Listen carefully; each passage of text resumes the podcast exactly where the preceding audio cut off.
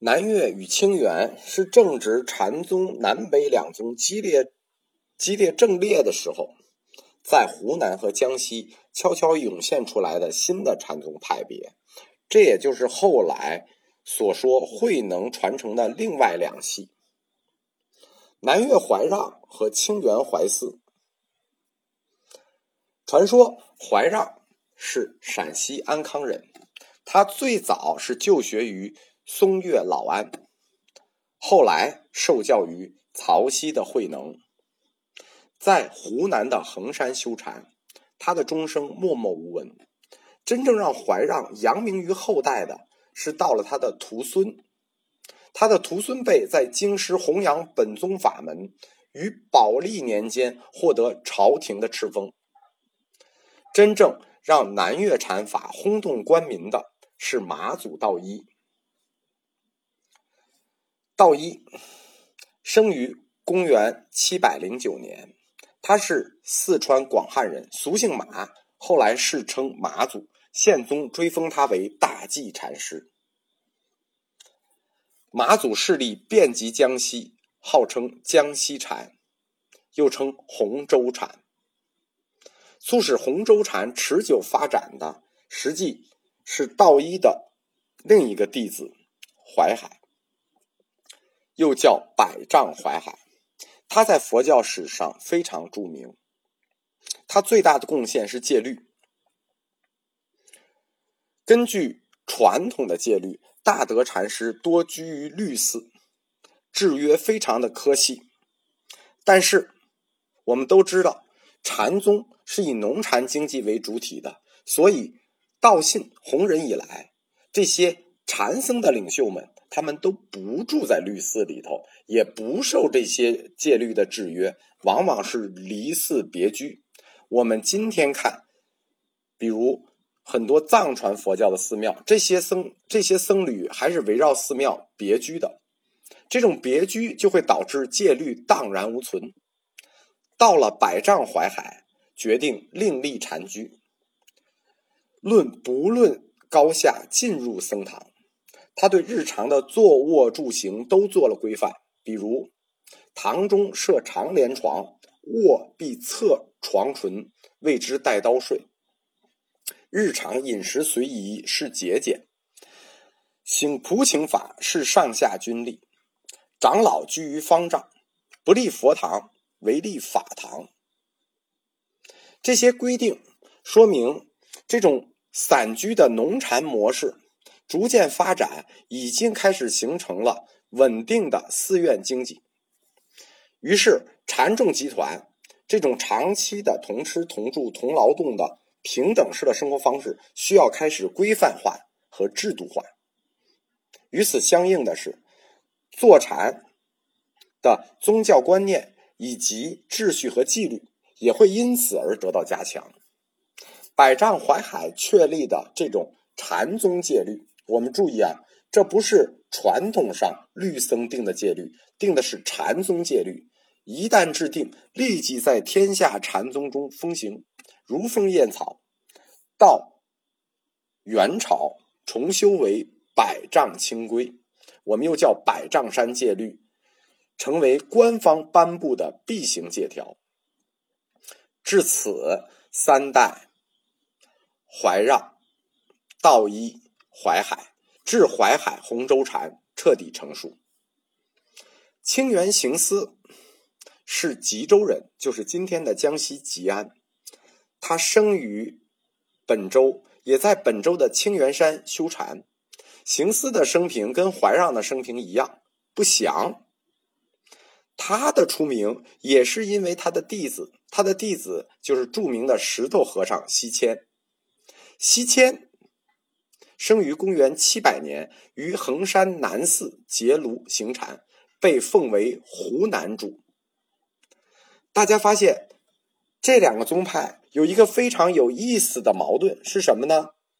南岳怀思是在南岳，就是他在湖南修行，但是他的势力却遍及江西；而清源是在江西修禅。清源山修禅，但他的势力却遍及湖南，就是他们互相侵入了对方的领地，但是都没有在本地传教。理论上，我们觉得南岳怀让应该是在湖南传教，清源怀思行思是应该在江西传教，但他们恰恰是反着的。南岳怀让他的弟子道一再传弟子淮海，却在江西传教，而出在江西吉安的清源行思、石头西迁却在湖南传教，而且他在湖南传教的势力非常的大。被尊为湖南主，所以江西的道一与行思的弟子西迁一时被并称为二大士。他所撰的小品《参同契》对禅思想的发展影响非常的大。西迁再传弟子是天然，生平不详。后参问江西天台伏牛等派禅法，以无四声著称当世。我们发现这两个宗派都是出现过三代名僧：南岳怀让到三代怀海，清源行思到三代到天然。纵观唐武宗毁佛之前，中国的名山已尽为禅宗所占。出现了大大小小许多的禅宗的传教中心，这些禅宗的宗派基本上都遵循了同一个规律，就首先默默无闻，师傅默默无闻，四处游方聚众，然后最后选一个好地儿定居于一处，在这一处传法，受到地方官吏的扶植，在他的后世弟子中又出现了名僧。最后影响日大，受到朝廷的追封，国家予以了承认。而这些被承认的宗派，各自标新立异，互相攻坚。为什么呢？那都为了争夺谁是正宗这个概念嘛。所谓南能北秀，水火之嫌，这种趋势在安史之乱之后可以说是日甚一日。它与密宗同时崛起，构成了中唐佛教两大显著的特点。关于南岳与清源两系的思想差别，后人有一些传说。实际我们对禅宗史和禅宗的思想史是要专门分出去讲的，因为这里是通史，我们可以简单的讲一下。宗密就是我们说中唐后期中国最大的禅家所记江西禅的法眼是什么呢？是触类是道而任心。这句话可以作为南岳一系的禅要：触类是道而任心。所谓触类是道，是指心动念、弹指咳嗽、扬眉动眼，都可以视为佛性的全体之用，即如来藏的体现。就是你日常的所有活动，心动念、动眼，你日常的所有举动，这都是佛性，都是如来藏。如果据此而要求，那实践上你就不可以起心造恶，你只能行善，你也不应该被修道学法成佛这些目标所拘，你必须任性自在，这就所谓任心，以及解脱。所以马祖门下的师徒授受，往往是有哭有笑，拳打脚踢。目的在于什么呢？目的在于启示弟子一切皆真之道理。大家可能对南岳的这一点没有意识到它的深意。南岳这一点实际是撕开了中国禅学心学最早的旗帜。我们看一看“触类是道而任心”，就是任性自在即解脱，这不就是儒家后来的心学吗？就是王阳明的心学吗？清源一系的思想，宗密归为泯灭不计宗，即般若性空。石头西迁与牛头宗、道融同属此类。按牛头宗禅要是说：“本无事而忘情，情忘即度苦厄。”我们知道《心经》里有一句话叫“度一切苦厄”，这句佛经是有前前半句的。就是牛头禅的法眼，即情妄嫉妒苦厄。曾经有僧问西迁：“何谓解脱？”就是什么是解脱？答曰：谁能缚虏？就你不解脱，那谁捆绑住了你？又问西迁：何谓净土？答曰：谁能构掳？就是什么是净土？西迁问他：那什么让你脏了呢？这一组问答，或者说这两组对立的问答，就包含了忘情的成分和忘情的意思。从总体上看，南岳与清源以及其后的禅家，他们没有什么深邃的理论体系，他们的理论或者说他们所提出来的一些观点是含柔混杂，甚至矛盾，极少具有什么特别的个性。因为当时参禅者日多，纷纷杂杂，你来我往，师徒宾主之间问答甚多。于是出现了很多各逞机锋，就是抖机灵的话，也说了很多含义不清的这个话语，这使佛教哲学或者哲学体系的边界原则愈加的模糊。《景德传灯录》里记载了大量这样的对话和这样的故事，就是师徒接待的故事对话。根于这些对话和故事，甚至在佛教上有专门的一类书。这一大类书叫什么呢？叫登录。登录就是记载这一类的，而且是一种非常有意思的书，就像三百六十五页一样，这一个一个的小故事，一组一组的对话。每一组对话和故事，乍一看都觉得非常有意义，但仔细想又觉得没什么。他们的理论来源和理论武器就是大乘空宗。大乘空宗是认为人是不能通过语言去把握真理的。日常所说的话，你去体悟多少就悟多少。大乘空宗还有一个武器，就是只破不立。比如，有僧问智言：“何谓戒定慧？”戒定慧是三学，何谓戒定慧？智言答说：“贫僧这里无此闲家具。”你说这个问答扣得上吗？你说扣得上，他也扣得上；你说扣不上，你也不知道他答的是什么。但是仿佛里头有一些哲理，这就是登陆这种逞机风的机变。有人问石头西迁说：“何为戒定慧？”西迁说：“戒定慧就是我家里的女奴。”这个问答，呃，至今我也不理解是什么意思。有僧问怀让：“何是佛家三宝？”怀让答：“合麦豆。”这个东西。好像有意义，又好像没意义。这些登录里记载的大量的问答，体现了农禅并行的丛林中，禅师与老百姓在劳动生活中这种富有情趣的场面。禅宗的五家七宗，从会昌法难开端，就是大概公元八百四十年到八百四十六年，八百四十一年到八百四十六年这五年。后来又遭受了王仙芝皇朝的起义，在南方的这种打击，而北方又是那种五代十国的军阀混战，南北两方社会都非常的动荡，导致当时官寺庄园经济这种研究哲学、研究佛教经院宗派一蹶不振，大量的僧众流失，山林禅众也不断的扩散转移。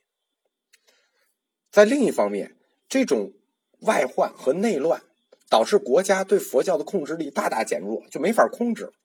于是，老百姓流入山林的人数愈加众多，禅宗就在各种势力的夹缝中，不光得到了生存，反而得到了更大的发展。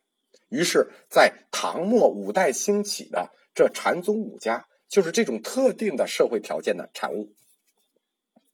我们刚才谈了禅宗有七家，最后汇变成了五家，就是七个理论宗派，最后汇变成了五家。这五家，我给大家简述一下。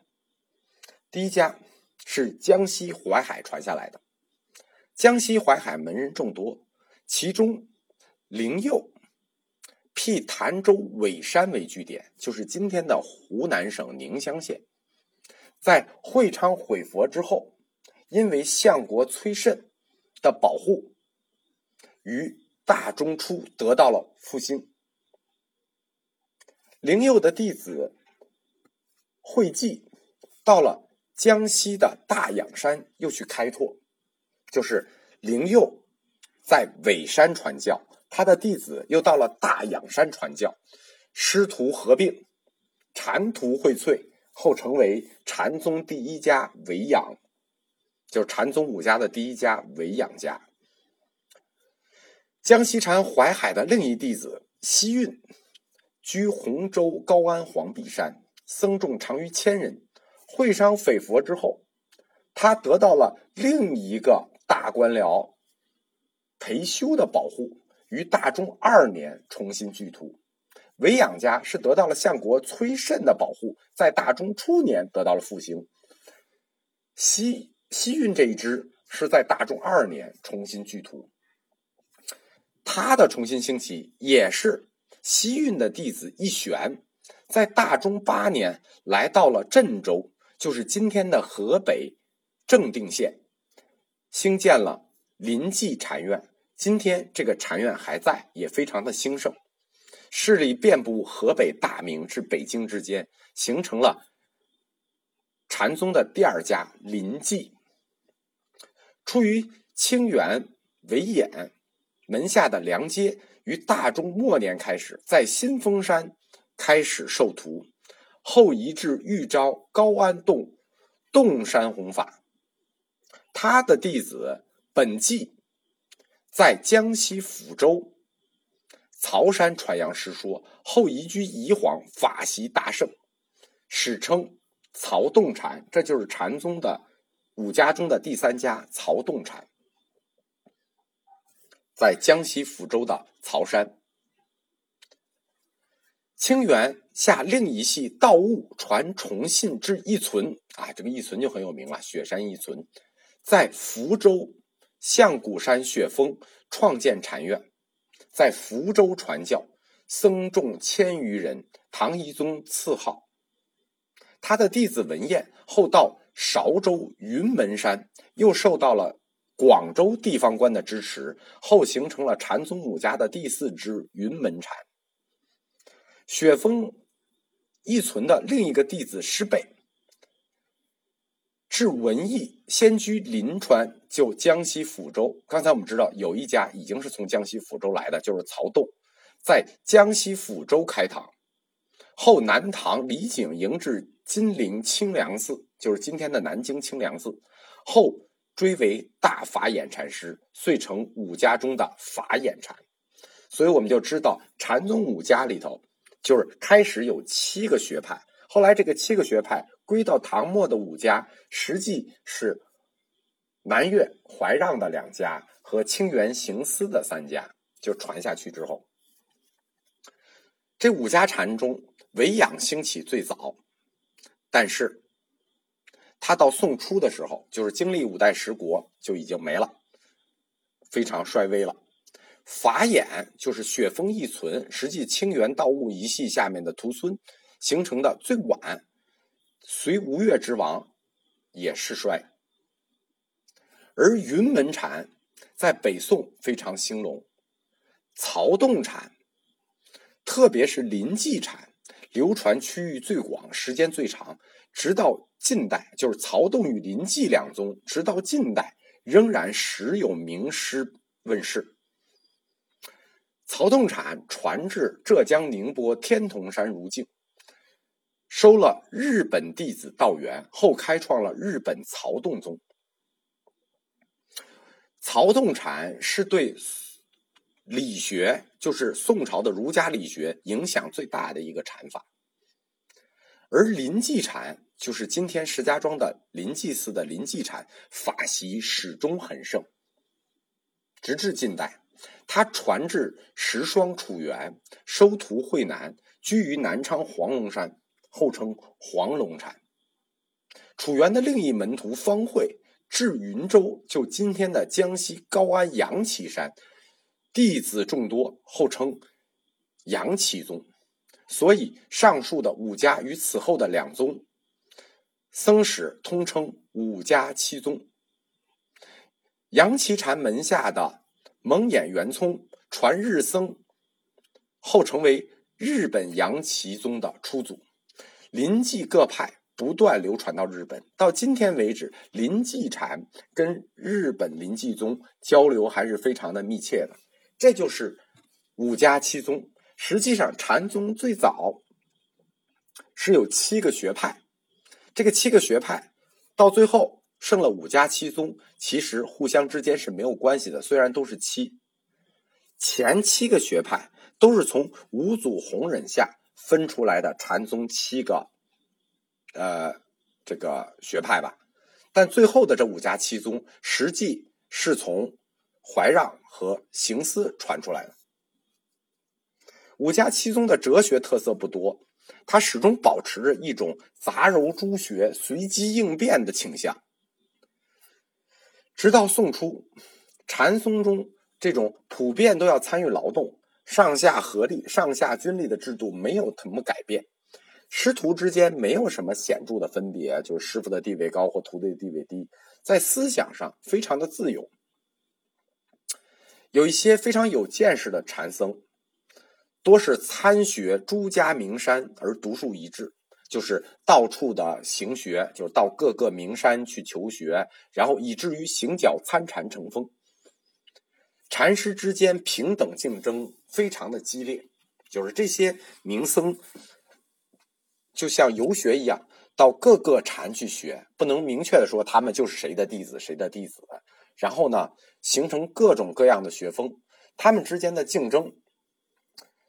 很激烈，所以开堂讲法、随机接物就成了决定禅师地位的重要因素。所以，处理好宾主师徒之间的往来对应、往来筹对，成为了日常的一个重要议题。禅宗的这五家各有自己的家风、门庭、宗眼，就是法眼，主要表现为这种应机接物的方式。同时，也能反映出一定的这一宗派的思想内容。我们不逐一的去讲，我们简单介绍一下林记一家，因为这一家对中国后来这个禅宗发展影响很大。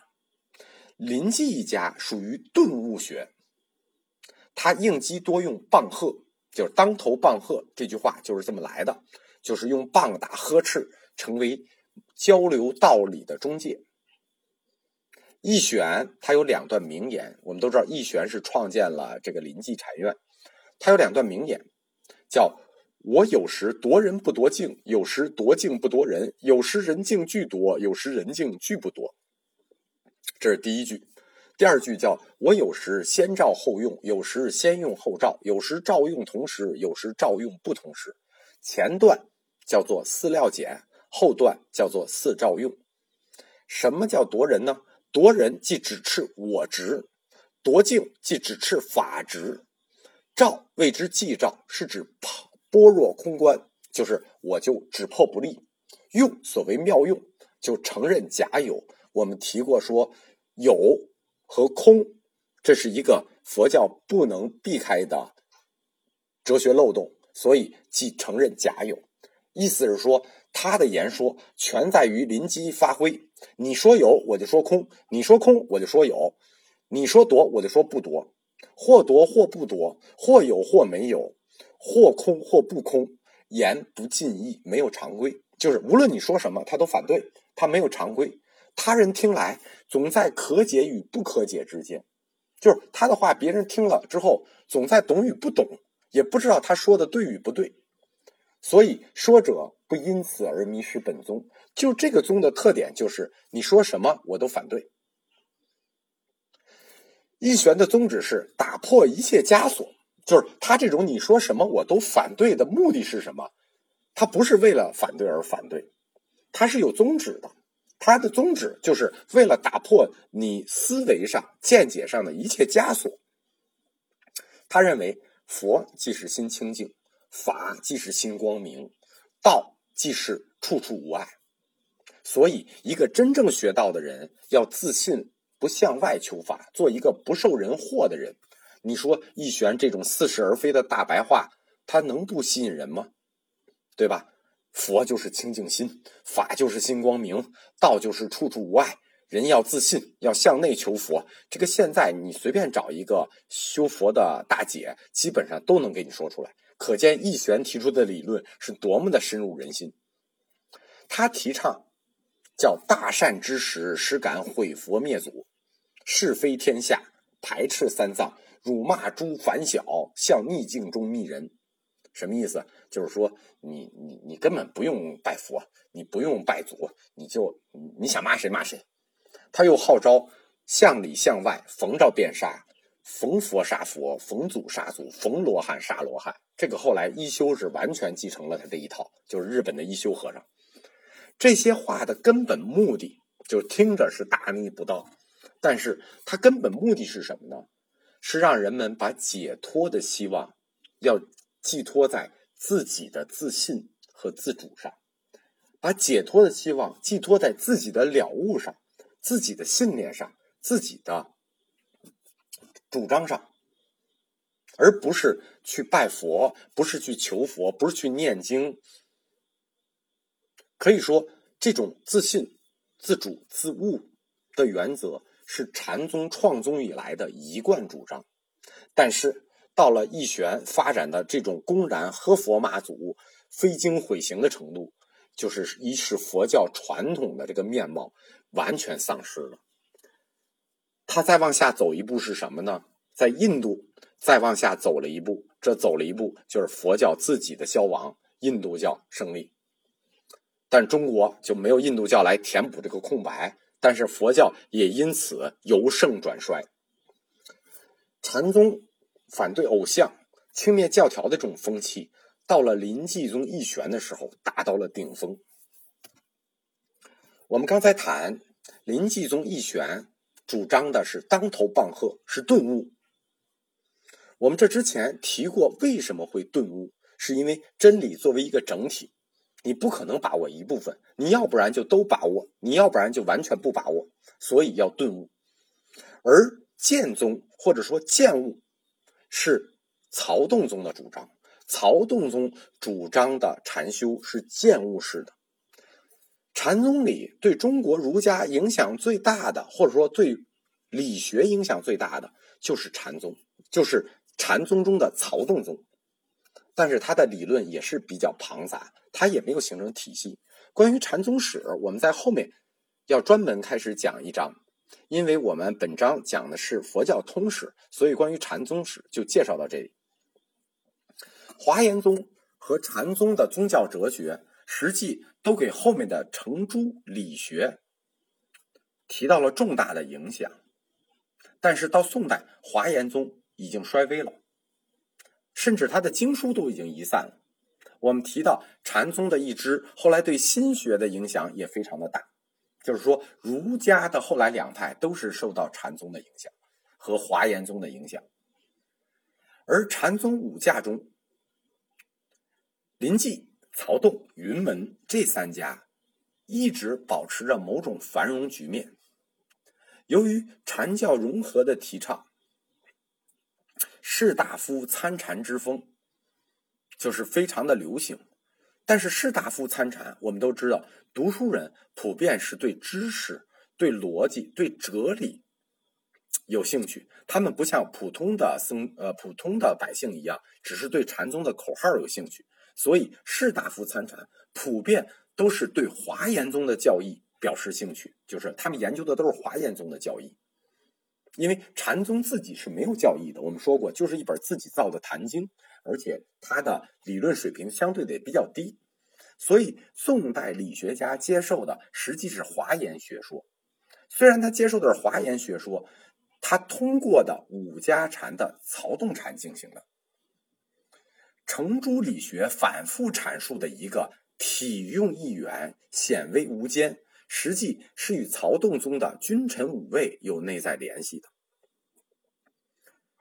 程朱学派之外的另一学派即陆学，他甚至直接就是陆象山学派，直截了当的把禅宗的精髓就融入了自己的学说，可以说。中国儒家后来无论是程朱还是陆王，就是陆象山和王崇那个王阳明，都从后期五家禅中吸取营养。各自发展，就他们的理论基础都是华严一系，他们吸收的这种机风的，就是这种辩解机风的理论，就是这种营养都是禅宗一系。但是禅宗自身的理论反而彻底枯竭了。我们知道，中国早期佛教造经的速度非常的快，但禅宗以后，因为它不立文字，禅宗以后他自己已经没有任何理论的创新了。至此，汉传佛教通史从历史的角度来讲，就在宋朝已经可以说结束了。其后几百年有历史，但没有什么值得讲的东西了。我们很清楚，整个宋一系是禅宗一系，然后呢，程朱理学就崛起了。这跟中国后来的历史发展有很大关系，因为到了就是元朝是异族，明朝。朱元璋本身是佛教徒，所以他对佛教很多事情很了解。他整中期一朝对佛教都采取抑制作用，而清朝那就完全改信了密教了。所以，实际自宋以后，中国佛教宋朝作为唐末到宋五代，这是一个节点。自此之后，中国的佛教即由盛转衰，就是再也没有高峰。到唐末是最后一个高峰。整个自宋至清，所有的政治格局都是不利于佛教发展的。而且，即使在宋这一朝，因为宋朝是一个经济非常发达的朝代，我们都说佛教本身在乱世有基础，在盛世大家顾不上。为什么呢？因为佛教的立论是人生是苦，而宋朝是一个商业非常发达的朝代。所以这种苦，大家不太容易感受到，并且也没有时间去感受。我们知道，佛教的根本是人类对内人类内心的关怀。当人类的内心充满希望去追求的时候，实际就没有太多的空间留给佛教这种悲悯的情怀了。